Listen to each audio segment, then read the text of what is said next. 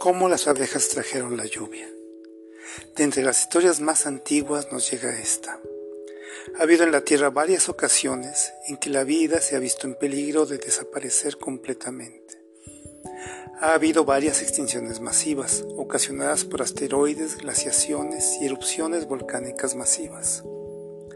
En una de estas erupciones, en esa que dicen que terminó con los dinosaurios, en esa Solo sobrevivieron los animales más pequeños y las plantas que se supieron adaptar al cambio. Unas plantas que nunca se habían visto antes en la Tierra. Unas plantas que crearon una forma especial de vida, las flores. Estas flores sirvieron para atraer a los insectos que tomaban de ellas néctar y polen, realizando así el beso de la vida. Pero, siempre hay un pero. Debido a la erupción, el cielo de todo el planeta se llenó de nubes negras y de un gran calor el piso estaba lleno de ceniza y solo en algunos pocos lugares se veía estas plantas y algunos insectos. De entre ellos aparecieron las abejas, que se fueron haciendo cada día más necesarias para las plantas con flores. Como ustedes saben, las plantas se comunican entre ellas y con otras especies usando aromas y colores.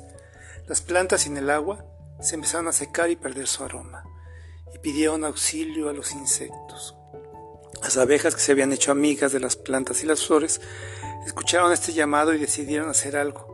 Así que subieron a lo más alto y empezaron a picar esas nubes negras, de donde empezó a caer un poco de agua, algunas gotas de lluvia.